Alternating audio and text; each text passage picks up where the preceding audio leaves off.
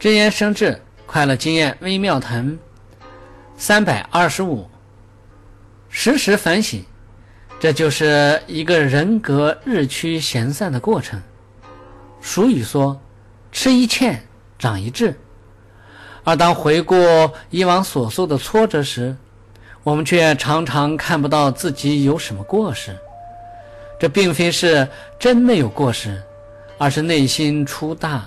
没有自知之明的缘故。